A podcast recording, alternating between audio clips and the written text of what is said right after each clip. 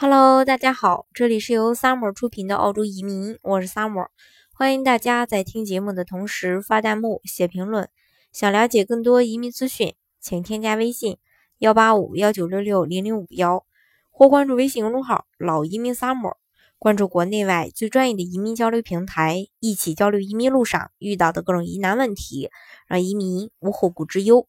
那中国侨网二月十七日电啊，那个澳洲网。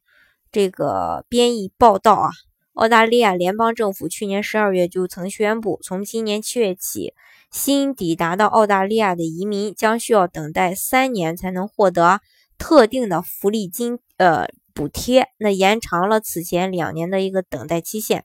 当地时间十五日，联邦政府也向议会提交了这一个法案。对此呢，社会服务部长特汉表示，这一期限的延长是非常合理的。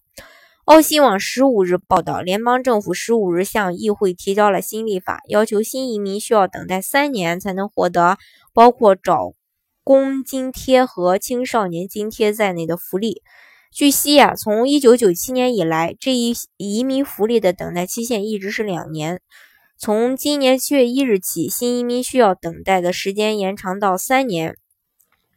对此呢，呃，这个刚才我也提到过，说。呃，这个特汉表示，新移民需要等待的时间从两年延长到三年是合理的。福利金支出的大幅增长就意味着必须进行变革，以确保呃福利体系的未来。据政府预计，这一举措可在未来四年内节省十三亿澳元的联邦预算。呃，特汉十五日对议会表示，呃，这个。这段时间可以期待永久移民能够维持生计，无论是说通过呃工作啊、现有资源，还是说来自家庭的支持。不过有移民团体表示了担心，称移民总是需要时间来解决自己的住房和就业问题。虽然这是相对适度的政府预算节省，但是这项变化使移民更难在这个国家定居。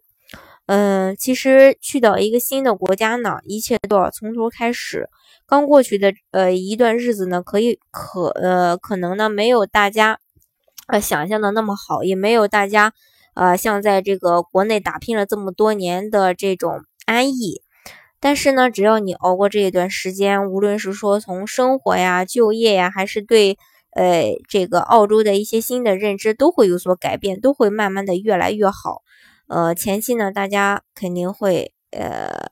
呃吃点苦，并且也没有这个政府的预算。当然，如果是说你的资金充足的话，你完全没有必要过这种呃呃拮据的日子，还是该怎么生活就怎么生活就好了。